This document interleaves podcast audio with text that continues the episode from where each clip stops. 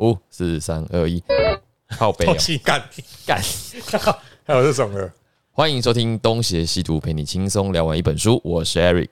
，This is Jeremy。MC 好，今天这集又不是我主 key，为什么要我先呢？呃，好，我来讲一下今天这一集的让你习惯嘛。冷知识。嗯，然后我要讲的这个冷知识来自于这个什么台湾没说你不知道，台湾没说你不知道。哦他在讲的就是台湾的一些你你所不知道的小故事。嗯，那作者是一个粉丝团吧，叫做每日一冷。哦，反正我家就是有一些这种，其实我自己都不知道我什么时候有的书。那我从从里面挑到了一则小故事，在讲的是你们听过台湾拉面吗？我记得好像郭元志之前有在卖吧？担担面啊。哎、对，你怎么知道？那时候我去名古屋一堆啊，然后我对对对对我我朋友就问我说：“你要吃吗？”我说：“靠腰跑这边吃担担面干嘛？”他说：“啊，不一样。”我说：“可是我不想，然后是郭元志一开始有在面有在卖啊，就是一个台湾之前在中日不是郭元义哦，退休的投手靠腰啊。郭泰元，郭元志，大元郭啊，大郭郭元志，小郭郭泰元。啊啊，小小郭是郭宏志，对，好还，有郭汉阳。小小小那不是个咖。好，哎、对，的确，刚如 C 师所说，这个台台湾拉面是源于名古屋的。哎，再插一下，哎、那个郭元志所在队伍叫中日龙，中日龙，哎中日龙的主场就在名古屋。哎、哎那那搞不好串得起来，因为呃，名古屋有一间中华料理店，叫做我记得叫味仙，然后这个味仙现在在日在名古屋有很多的分店，然后他们里面的那个台湾拉面上面的招牌嘛，就是我们现在都听过，那台湾拉面其实就是类似担担面的的做法，嗯，嗯哼，它的这个发明的人叫做我记得好像叫郭明优，也 姓郭，对，所以我不知道是不是有什么关系啦。大家要准备好哦，准备好哦。准备要什么？你们你们没有看那个李正浩？准备好哦，准备好，准备好哦。我姓郭，郭郭台铭嘛，傻小我，是不是应该我是不是应该要背完再来的？好，那就是这个郭明优，因为他从小就到日本去了，所以他基本上就是一个台籍、诶台裔台裔日籍，的日籍日日本人。但是身份认同有问题，就会这样搞不清楚，黑啦黑啦黑啦黑啦！你现在就是要 有问题的意识形态。好，那他就把这个东西发明出来，然后就推广到全日本。现在所以它是一个有名的产品，然后再来它还有一些新的改良，比方说它有意式的台湾拉面跟意式台湾拉面对跟美式台湾拉面，你知道这个加番茄吧？哎、不完全没有关系。加凤梨，来，意式的台湾拉面指的就是 espresso，啊，所以它是比较浓、比较辣的口味。哦然后美式就是 americano，比较淡的的的这个一颗咖啡豆，哎、加水啦哎，加水的意思。对，所以它发展成两种比较浓跟比较淡的风味，哦，所以是跟台湾挂上名单跟台台湾几乎没有关系的日本产品。就是你想吃台湾单单台湾拉面，你要去日本吃，哎、对，大概是这样，够冷了吧够冷。？OK，现在东名古屋应该比台湾冷。这个我们去名古屋之前，我也其实我也不知道，嗯，对吧？但你刚刚说就是姓郭的投手推广这个，让我觉得搞不好他们真的是有什么关系嗯，对，就是他儿子之类的。啊、有可能。说不定好，那如果郭元志有听到的话，再麻烦你自己来跟我们澄清。郭元志还在吗？还在啊，你杰的工上啊，他跟郭泰元同一时期的啊。好，哎呀 OK，或者寄一箱台湾拉面给我们吃看看。我们也可以接。那不是泡面，哎、好像有做成泡面好面，像他好像有做成泡面，那就他就说你是吃统一蛋仔面 肉燥风味。哎、不一样，它是蛋蛋面是辣的。好，对，好，那我们前情提要一下，哎、不对，还没开始按，对不对？你刚不偷袭我？没有啊，那只有一声而已啊。好好，那我们就开始喽。老偷袭来骗。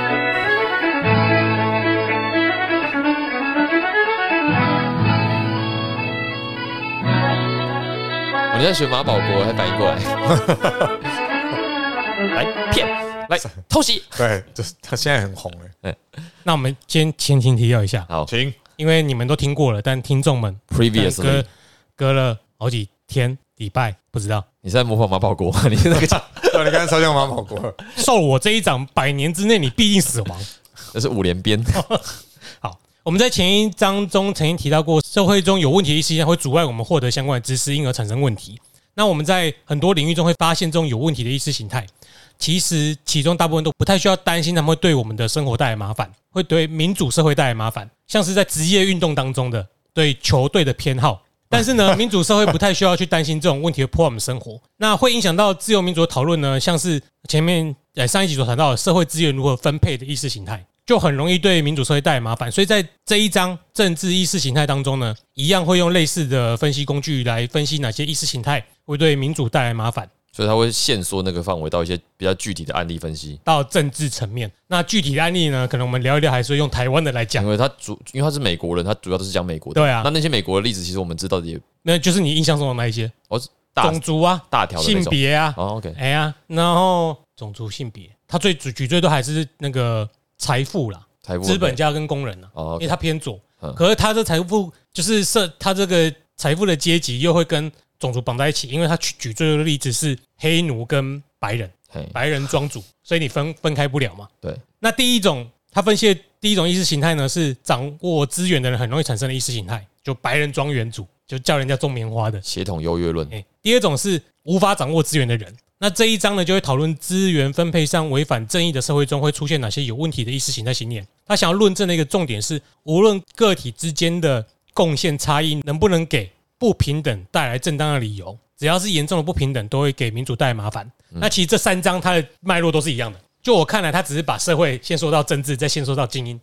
嗯，那接下来他提到另外一个马克思，就是上一集你本来要讲那个马克思，，OK，马克思韦伯，韦伯嗯，韦好像字要打韦才韦出来，对，Max Weber，我觉得我发音有问题，你知道吗？为什么？我在这里讲的时候，我是那时候懒得打字，我用讲的，我讲 Max Weber，然后他一直出现 Max Weather，哎，为什么？就一直出现天气啊，不给我 不给我微博。好，没事。我来，我要来试看看，你们继续。这个他认为握有特权的族群会为了社会性的需要发展出有问题的意识形态信念。那他提到每个人的命运都不相同，健康、财富、社会地位都不一样。那他指出，无论在什么时候，那些受到老天眷顾的人都会认为要想个办法把自己的处境说成是正当的，就把自己的地位合理化，然后呢，觉得自己的优势是自己得到的东西是应得的，然后觉得别人的呃地位不如他是应得的，因为他的努力就不如我嘛，或者是什么其他的因素，就会替人家安个理由。但事实上呢，会造成这种差异的结果，很多就只是运气。但是这一些呃，他提到的例子就是这些白人啊，对。会为自己的成功找理由啦，然后帮那些黑人安上失败的理由啦。然后我觉得台湾比较具体的例子，嗯，我觉得这个就是世代差异啊。比方说，呃，父执辈们就会常常靠北我们嘛，就买笑脸的吼，不好啦，我们以前怎么样？我们以前没得讲啦，哎，别别那个供给了哦，哎呀哎，讲讲的安诺啦，有时候他们以前就供是给灯，只要啊只要努力工作，就一定都可以买房子，都可以过上好生活。就是他们他们是努力，所以才有今天这些呃成就。嗯，然后说这个我呃我们这个世代的中年人就是怎么样不努力，然后不愿意闯荡，所以现在才过得这么一般般对。那总之不平等的社会现象了，就会去加大这种双方之间想法的落差。嗯，所以作者认为注重平等在民主社会中是非常重要的。所以这个架构呢，转换到了这个政治层面，就变成讨论了政治意识形态的议题。所以在政治中，作者在讨论这个意识形态议题的时候，他用了三个章节，就跟我们上一集包含下去有三个章节，所以他逐渐的缩窄。那回到这一这一章啊，就不要再继续前情提要了。当社会中的资源大幅分配不均的时候，会让受益的人去高估自己应该获得的资源，然后他们拿到的资源呢，一旦比之前习惯的获得的更少，就很容易让他们误会误会，以为社会不公不义。比如说从十八趴变成十趴，对不对？对，大家去看那个郭什么的，郭玉英啊，还是什么的，不就说我郭现在哎郭冠英啊，不是不是常放一些好吃的，然后就什么，你看我现在只能吃这些了。啊，跟那个是另外一个啦，好那个是那个我查，哎，啊啊，另外啊不止一个啦，还不止很很多个都这样啦。嗯，哎，以前都可以去五星级吃 buffet 啦，现在不行了。哦，哎，那他们的自身利益呢，就会阻止他们去修正这种实际上根本就是分配不均的道德错误。嗯，他们不觉得自己道德是有问题的。那你刚刚讲那个人是李莱西啊，哦，李莱西他还啊一样吧？他讲过那个王婉瑜把他的女儿的头一脚踢到什么去？对对对，那个台通前几集就那个最早的那一两集就有讲过这个事情这两个是差不多，真的很难分别。啊，但是就是一样的心态啊。，当然放在他们自己的这个生命经验里面，他们当然觉得自己被相对剥夺嘛。嗯因，为毕竟拿过十八趴的人，再去让你拿十趴，你也肯定会哀哀叫的。对，所以这些受益者他都接受一种有问题的意识形态。那这种有问题的意识形态就可以解释为什么惑众妖言可以成功的影响人民，妨碍民主审议。刚刚的举的例子应该是很明显的。对啊，就是谁砍我的十八趴，我就跟你拼命。对，这种连任我就是一种呃，回过头来讲啊，因为虽然要捍卫平等，虽然是一种非物质的主张，它是抽象的嘛，但是实际上呢，差距太大的资源分配不均，会催生出有问题的意识形态，这进一步的就是会侵蚀我们的民主制度。所以资源或物质的平等呢，还是符合就是我们要推行某些民主理念或原则的先决条件，就还是不可以差太多了。那另外一个可能会产生有问题问题意识形态的来源，就是在政治上哦。如果某个社群或某个团体，他都保持相同的意识形态，那么在这个社群中长大的人，他就认同这种意识形态。有很多的社会心理学证据都已经支持，团体认同通常都会以非理性的方式去影响这些人形成的信念。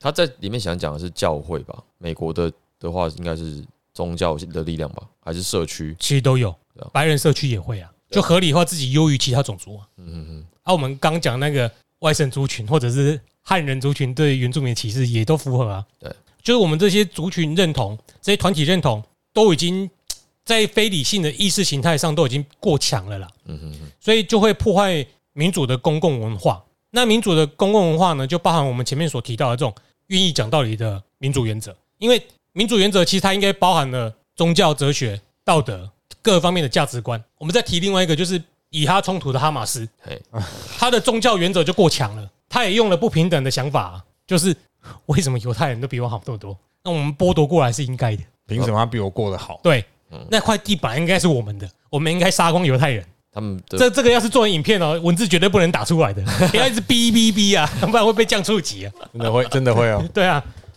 但我们要说说，我们要说的是这是不对的，对哎，这是一种团体认同。那这两个结构性的因素呢，如果结合在一起，就会对民主造成最大威胁。现在的国际社会当中，各类冲突，像是独裁国家透过许多方面来侵蚀民主国家的社会，嗯不就是这种两这些意识形态信念下结合的产物吗？就是有人的意识形态是哦，你的你的意识形态是民主自由嘛？对，但我的意识形态是不民主不自由。那你的言论自由就要包含我的不民主不自由吗？他的我觉得应该是我可以自由的前提是你不自由。对，这个就会侵蚀啊嗯。那我们应该容忍那种言论吗？就是我可以批评别人，但你们不能批评我我。觉得这言论好 cheap 哦，敢靠腰哦。不要讲出来，这样才会好笑。我没有说什么没。有人说你要翻成中文了。对啊，这个好廉价，好廉价便宜啊！，对，好我们便宜啊！我们我们不是廉价网红嗯，我们是免费网红。不要便宜行事。那接下来作者他会提到很多无法掌握资源的人，嗯，就是其他的弱势，他们也会有有问题的意识形态。有很多人他事实上他是被压迫的，但是他们的意识形态就会让他们难以发现，或者是刻意忽略他们自己被压迫了。他们甚至会妨碍其他人去做那些减少压迫的事情。像小粉龙就是哦，他自己被压迫，然哦，后再去压迫别人再人，去压迫别人哎，如果有人要帮他不要被压迫，他也去阻止人家。哎，这一句话就叫做那什么典型的经典，就是吃地沟油的命，操中南海的心。对对对，没有错。就哎、人家是要帮你、哎要被别人卖还是帮人家数钞票？这就嗯，那这这个事情就很奇怪啊。但是好像不意外。对，但是呢，他们为什么会有这种意识形态？因为统治阶级也灌输了他们这种意识形态，让这一些被压迫的人，他竟然拥有精英的意识形态。反正存在就合理啊，就是你你明明就是被压迫的人，对可是你却有统治阶级的思想。哎，你要想想看，你要站在习近平的角度啊。要是你，你不会把人都杀光吗？嗯，我说干你的公他小。哎 我刚刚讲的是台湾人说过的话哦，不知道哪来的同理心啊。而且是对独裁者同理。嗯，哎、不是对自自己人同理，哎、就是我们刚刚讲那种身份认同，已经是各种身份认同，还有国族认同都混淆在一起，阶级认同也混淆了，讲出来的一句话，那有时候你还真的不知道怎么回、耶就在他的世界里他是对的嘛。哎、你你你开心就好。对，那为什么最现在会看到很多这种例子，而且马上要讲出来，就还是要回到我们之前在小太阳那三集所讲的，嗯我认为真的是社群平台又加或加速了这种意识形态信念在传播的过程，而且会加深。对，因为你更容易的去找到你的同温层。就分众分的非常的彻底啦。对，演算法已经让你只看到你自己想看的了。嗯所以我觉得这种方这种两极化的现象特别明显。哎，那我如果你讲到科技，我们可不可以再讨论一个是科技竟然可以让这样子的，始终来自于人性。这是哪一个 Nokia 吗？噔噔噔噔噔噔噔噔不是飞利浦噔噔，哦，一直以为是 Nokia 飞利浦。OK 啊，嗯，好，好好来继续。那他就被人性干掉了。就是就是呃，刚才提到科技让这些言论极化。那科技能不能也让呃这些由于人的不理性的意识形态造成的冲突变得更少？可以啊在决策时，比方说，呃，之前不是很流行去中心化的东西，嗯，对，那那个东西有现在，比方说唐凤他们的数位发展部，也许有可能做一个什么是在决策时，呃，透过某一个绝对的去中心化的一个架构，让所有人的意见在上面是有办法如实呈现的，没有，我觉得这个是个人选择的问题，哎，对啊。就是你还是可以看到另外一边的言论啊，只是你自己选择去看你想要看的东西啊。我是说，这但当然这个是一个呃，你刚刚提到的那个例子，我是我刚刚讲刚刚讲的是科技如何帮助我们做更理性的决策，我觉得这个前提在建立上，你想要做理性决策，而不是你自以为你在做理性决策。嗯哼，就是你举到唐凤嘛，对，唐凤他做的事情没有什么跟这个就是有什么关系吗？就是哦，刚才我们在讲，你刚刚不是提到说这个言论的极化，嗯，那科技是出了力的，演算法演算法出了这个力了。对，对，那就如果一一样以科技来讲，科技能不能在帮助我们解决这些问题？可以解决啊。你去利用演算法再看一些不同的东西就好了。这么讲好像也是，你去你现在去点科粉言论，你就可以看到一堆科粉的东西啦。嗯，但是我往往选择不会去看吧。不会啊，对，因为我们知道会说什么啦，不就那几句话吗？就公关公司推的那几句话、啊，就是你已经了解他们在想什么啦。嗯，好，没关系，这个先先过。我我觉得是你的位置啦。如果你当你今天是赖清德，你当上总统，或你是柯文哲，你当上总统，你如果有心想要在这不同的分众之间找到一个大家都好的决策，你自然而然要在乎每一群人的意见嘛。但你要在乎每一群人意见，其实在科技上是不难的。嗯哼，你愿意去听就很容易啊。只是你今天你是主观的去选择，你只想拥抱拥抱你的那一群群众，你的出发点就只是想要在自己的群众里取暖而已。那没有什么解不解决的问题，因为的确一切都是公开透明的，是你自己选择的，你只是选择不去看另外一些人的意见而已啊。因为其他人批评你的都会是一四五零，都会是 科粉，你就不在乎另外一种群人的意见了。那有点先入为主设定他们就这这就没什么好谈的了，因为当你的心态根本就不在意的时候，最近的例子不就是高红安吗？对吧？一台 ATM 就被都不能让人家有游行，哎，那那是那那个补充一下，这是什么什么东西？是万圣节啊，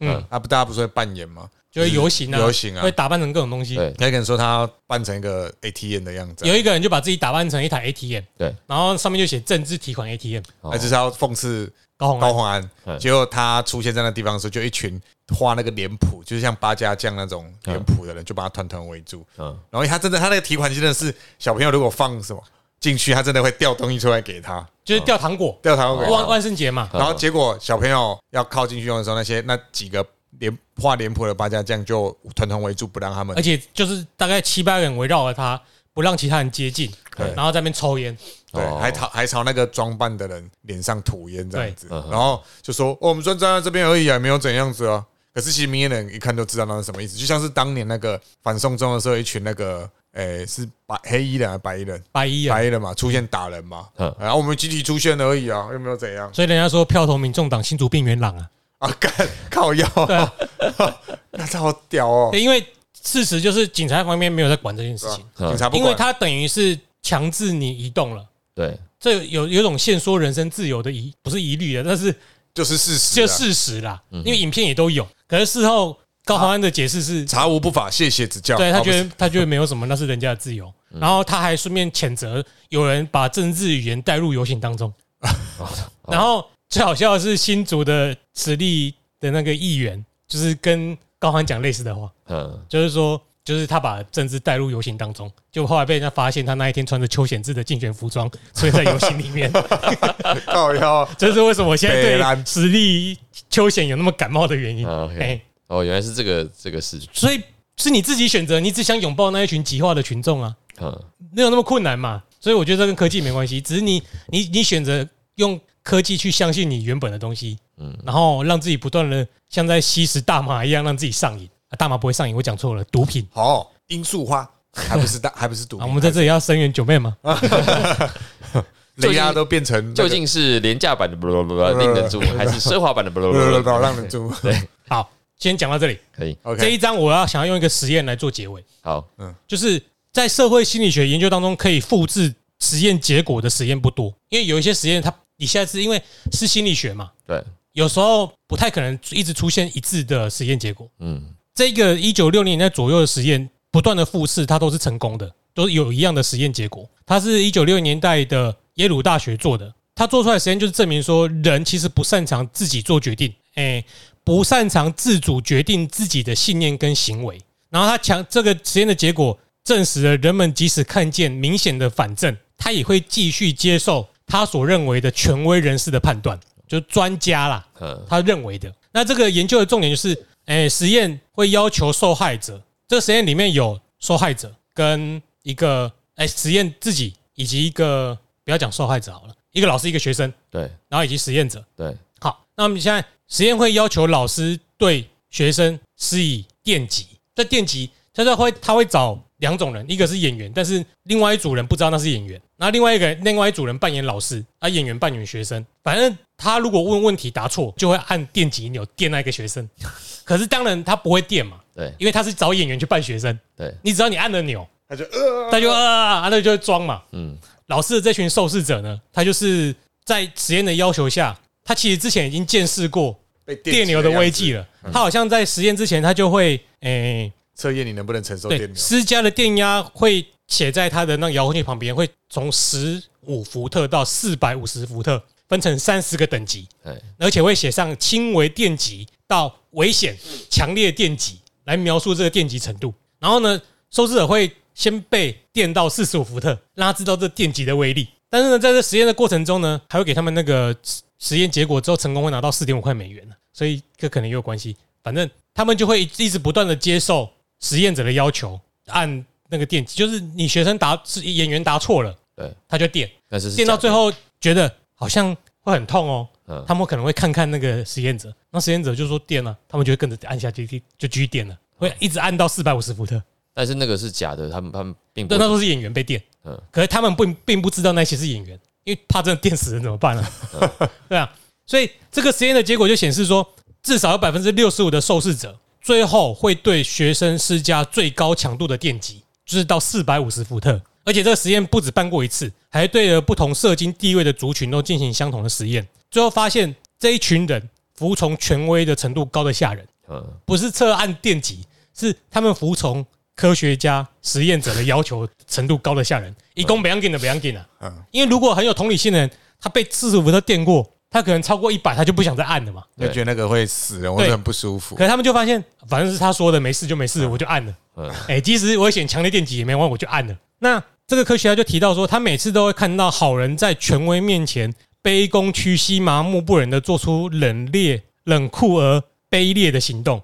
那些在日常生活中充满责任感的正派人士，一旦碰上了权威，就被掌控了他的所见所闻，不加批判、毫无怀疑的接受了实验者对当时情境的定义，进而毫不犹豫的做出残酷的决定。我觉得算是一个人性的弱点啊。嗯，所以在政治上，人们会有一样的想法、啊。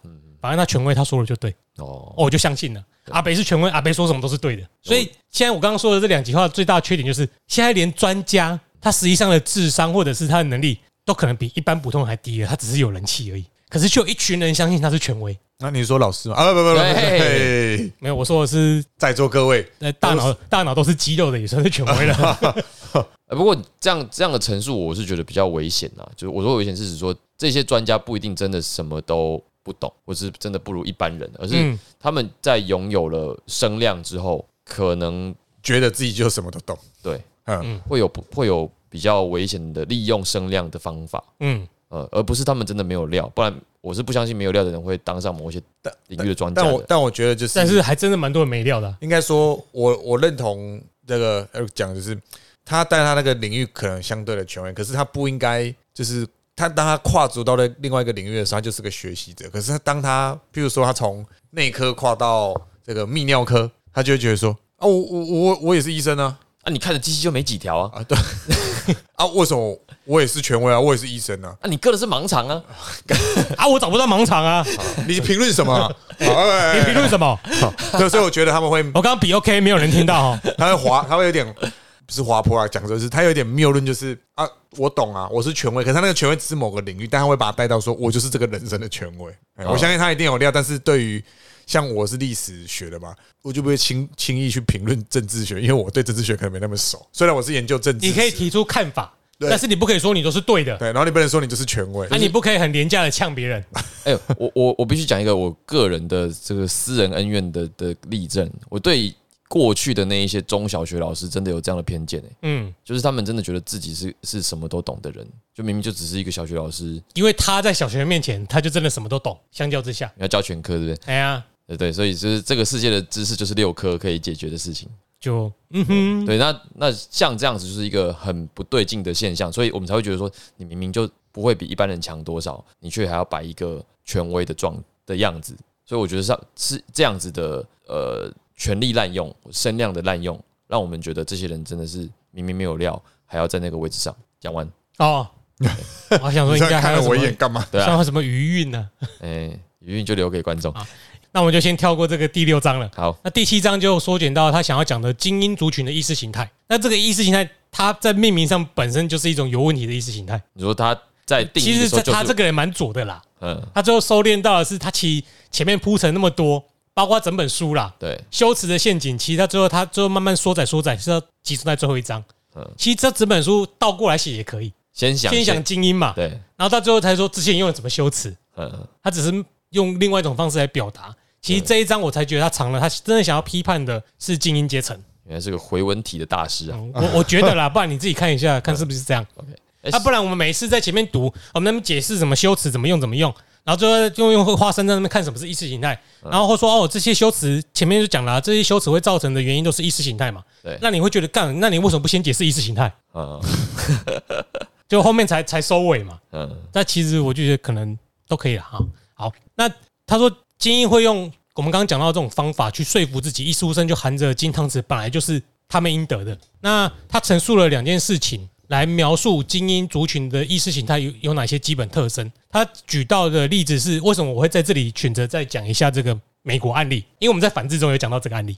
嗯在一九二零年代的时候，美国中学系统有改组嘛，对就是教改。那在这个改组中呢，呃，作者他这个作者他会从另外一个角度来看到这个中学教育改革。我们之前讲是反制的观点嘛，对，这里讲到的是意识和阶级，意识形态和阶级。那我们先讲结论，就是一九二零年代的中学教育区分了知识性思考和实用性技巧两种概念，嗯来分类有不同倾向的学生。用比较熟悉的语言来说，就是理论和实务了。嗯哼，那结果就是学校的体系教育系统就分成技职体系和高教体系，哎，应该还记得有这回事。依稀好，嗯那这个跟精英族群意识形态有什么关系呢？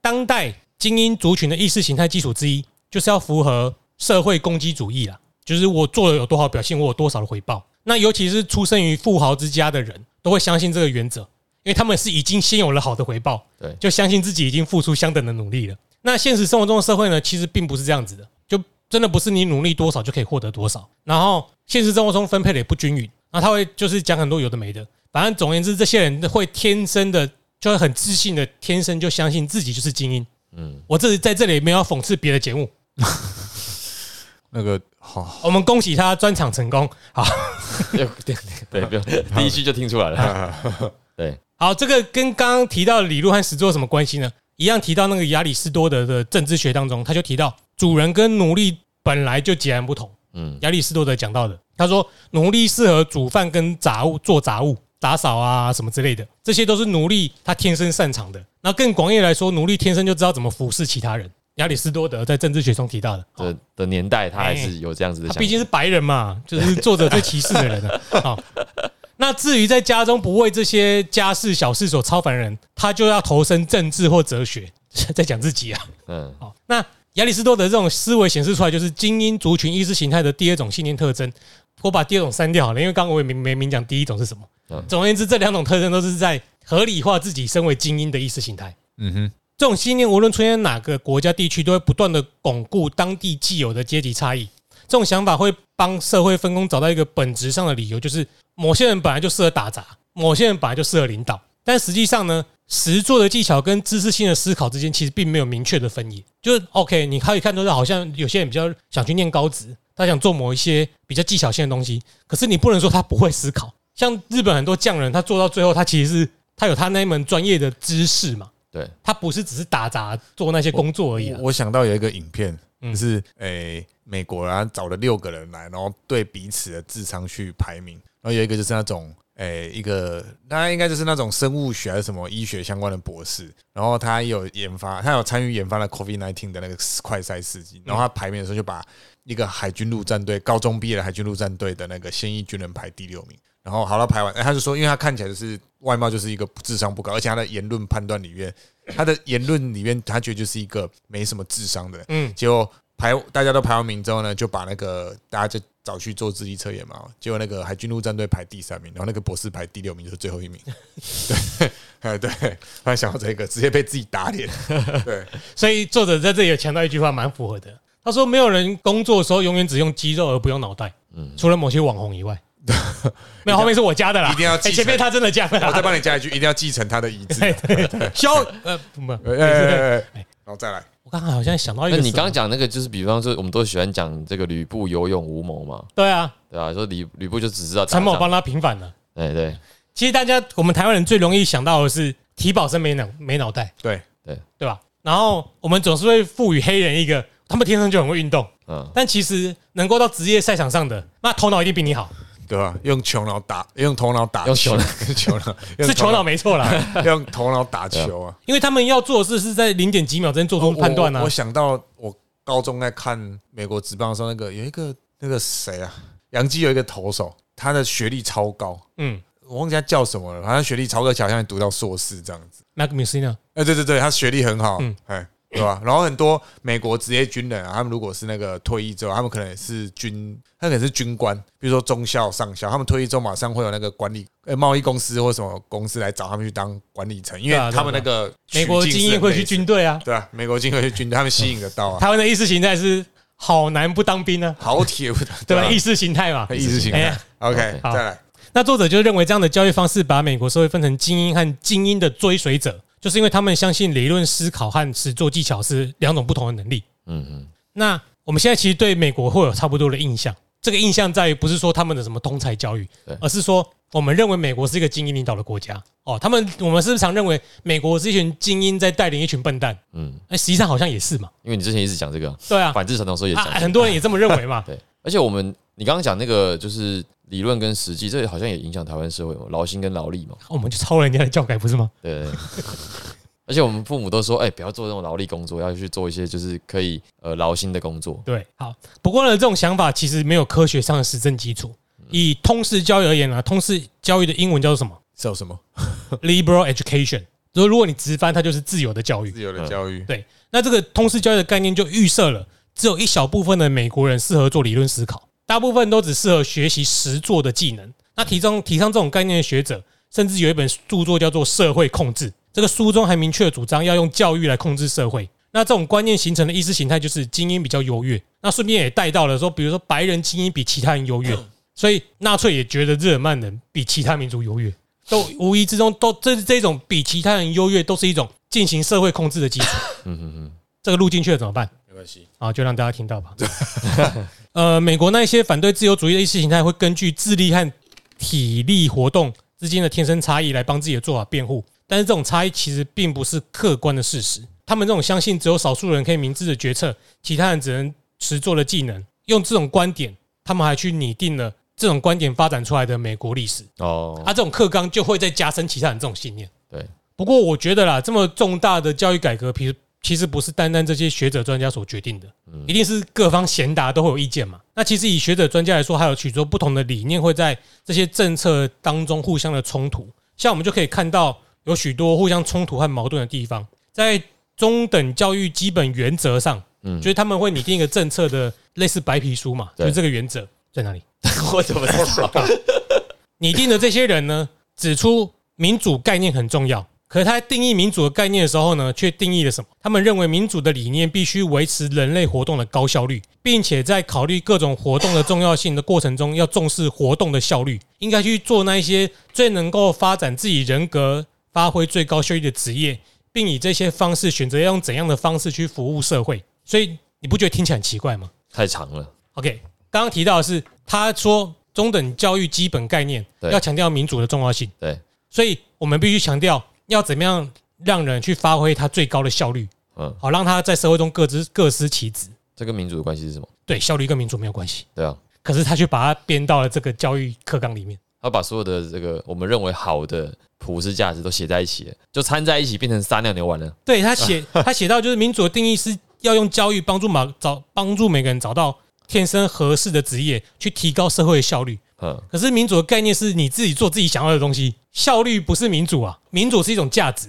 对，提高效率通常都是独裁国家或社会主义在帮你分配我想去做什么。集中营，他他想要讲的也许是这样，就是如果你可以适性，那么你适性的选择反而会是最有效率的。对，但是历史上没有任何支持民主的政治哲学家会说，民主需要个人去从事最能够让他提高社会效率的职业，因为民主重视是价值啊。对啊，我虽然做这件事很赞成，但我就不想做嘛。他这个就是倒果为因嘛，嗯，这个讲法了。所以其实这也是柏拉图为什么反民主，因为柏拉图比较重视效率，嗯，他的理想国是反民主的，大家应该去做自己最擅长的东西，而不是做自己想要的东西。哦，可是这个跟反民主又那柏拉图是他本身就反民主哦哦，哎，对他本身反民主，对，对那就牵不到一起。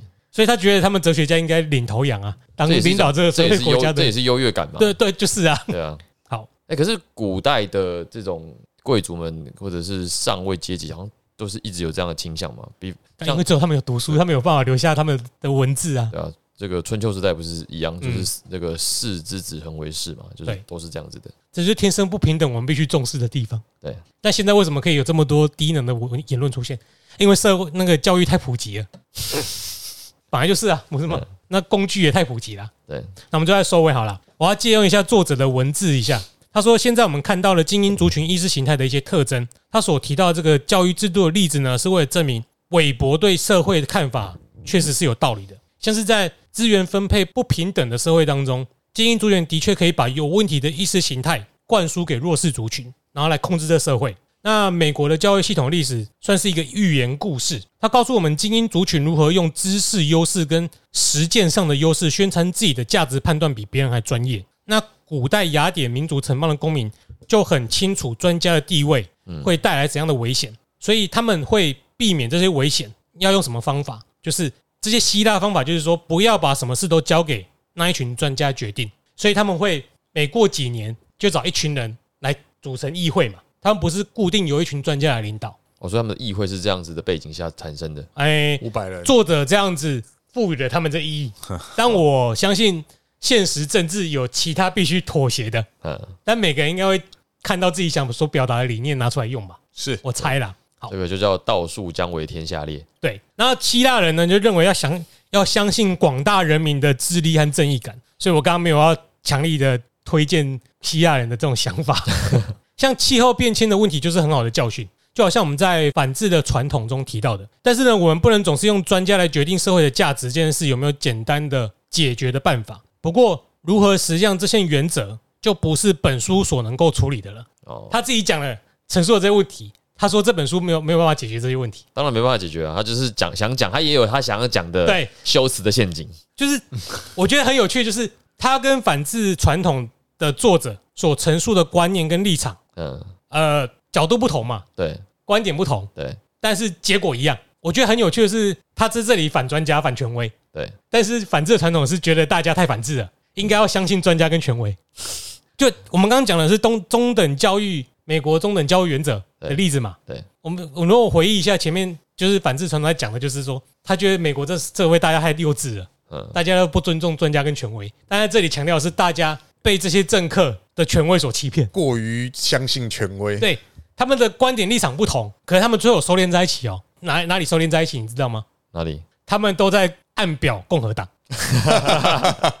就是啊，嗯。这是没错啦。你对啊。你看那你看那一本反制，他其实在说共和党这群人反制，对，然后呢，他他在这里说共和党那群专家把教大家交易的，变蠢了。对，因为都是这群专家害的，嗯，哎，干到最后都是共和党的阴谋，所以他们写东西有一个很明确的指向性哎，然后给了一个很看起来很具有这个真理性的书名，一个修辞的陷阱，一个反制传统。对，那我觉得，其实我在看反制传统的时候呢，我就觉得这种书就是结论可能是最不重要的，嗯，因为结论可能就包含着修辞的陷阱，作者的修辞的陷阱。而且是这结论可能就是作者他的想法。对，那就因为作者的想法我觉得在他想要提倡的概念里面是最不重要的一环，嗯，但是他他论证的过程反而是比较值得看的。但我觉得没问题，对，作为他的方法是对的。对像他在攻击精英族群的意识形态的时候，对不要说攻击，他在分析的时候，其实这样的分析方法也可以拿来分析那一些帮自己的失败找理由的人，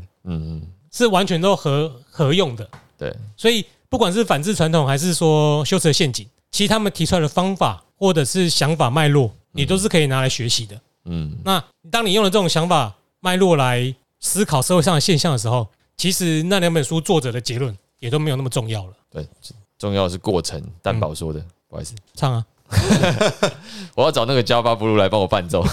OK，那这集就是那你有什么感想？讲完了，又臭又长，呃，他现在他在忙，他忙着过敏，对我真的 没有啦，就是哎，我刚刚干干，我怎么每次讲这种话都超像柯文哲？而且都其实没有啦。没有我跟你讲是这个样子啦哦。就是其实我们在看书，就我觉得可能跟这本书没有关系。你跟柯粉最大的不同是什么？你知道吗？什么？你跟柯粉最大的不同对，是什么？就是异性缘差太多，还有没有什么异性缘？对，绝那个叫什么避孕器啊，哎哎，行走避这个孕器。听众刚刚没有没有看到 C 四刚的画面，我刚刚觉得超像成功林的那个长官最后出来要讲话了。啊，各位亲爱的，没有啊，我是觉得说，哎，我们以前读书的时候都会说，还是学长一开始教我啊，那个你也认识啊，头很大那个打打戏类的，张子杰啊 对吧，还是潘子正？没有张子杰，啊，他他就说要逼吗？啊，要逼吗？也也不用他是啊，韩粉啊，啊还是韩粉哦，他韩粉啊，看真的假他的？韩粉啊，我操，难怪毕不了业啊！哎 哎，嘎掉了，嘎掉了。然后没有啊，就是以前都会教我们说结论跟前言跟结论你看完就好了，这本书就不用看，因为他觉得这样，难怪他毕不了业。他觉得这样子最快速那我。这样我也可以说，难怪他毕不了业 所以他说这样子是可以最快看完一本书，然后老老师上课讨论就只要讲这个，因为前言是告诉你他要讲什么，结论就是告诉你他真的讲了什么。嗯，好，但是我觉得像刚刚讲了，呃，像反制跟这一本，其实我也认同最不重要的事情是他的结论，就作者在讲什么，他必然会有修辞的陷阱，还有就是他想表达的东西，他希望你要听进去，他最后都在表共共和党，对啊，对啊，啊，就所以他他引了很多引经据典来告诉你说，你看共和党其实就是这个没有，他没有明讲共和党，哈，可但是他描述的过程，就是那个族群其实很明显。就是很明显就共和党。对，所以其实很多书加入了作者主观意见，尤其这种类类研究用书或是研究用书，其实在看结论的时候很小心。嗯因为像我早期在当读研究所的时候，看一些人的回忆录啊，我很容易被他情绪波动，说看对啊，怎么会这个样子？然后后来发现说，靠北都写对自己有利的东西。对吧、然后后来就觉得说啊，就让你们写，反正我挑我要用的东西啊。当然，你看我挑我要用的东西就是一种意识形态，嗯，所以我们只能尽力的接近客观，相对相对客观这样。其实作者我看出来他相对客观呐、首先他蛮老实的，他其实在里面有说，我这样子引述，当然我有可能犯到我自己刚刚所提到的那些问题。他自己在书里面有讲，讲啊，因为他已经承认他自己有意识形态啦。他没有说、哦我没有意识形态啊，我只是理性务实、诚信、公正、客观。呃，讲讲写这本书，他没有这样讲。他自己有说承认对，他说一样的原则可以你们拿来看我说的这些东西。嗯嗯然后他最后很老实的说，我没办法解决，嗯，没有办法提出怎么样解决我所提到这些不平等问题的方案。嗯朱君就当我讲爽的。对啊，但是方法确实嗯分析上是有用，但是嗯解决问题的确就是现实上遇到要要怎么取舍而已嘛。嗯，对啊，该怎么办就怎么对这个哦很简单啊，是这个样子啦。对的事情做啊，不对的事不要做分。成一到四哎集啊。啊嗯，政治不难啊，良心而已。OK，那我们这集就到这里了。好了，阿贝果然还是厉害，嗯所以这边就送好多可以结尾的句子。先知啊，先知啊。阿贝务实，阿贝可爱。哎，你如果跟那个穆斯林说阿贝是先知，他们应该会生气，因为最后的先知是穆罕默德，对啊，这这他们可能会生气但。是阿北会很开心，啊，他应该也不是在乎那些人，啊，科粉也会很开心。科粉一定没有穆斯林啊，这么讲也是对。啊，OK，啊阿斯汉不是啊，This is Jeremy。我是 Eric。，MC，拜拜。可是科粉都畅想当穆斯林，可以娶老婆是的。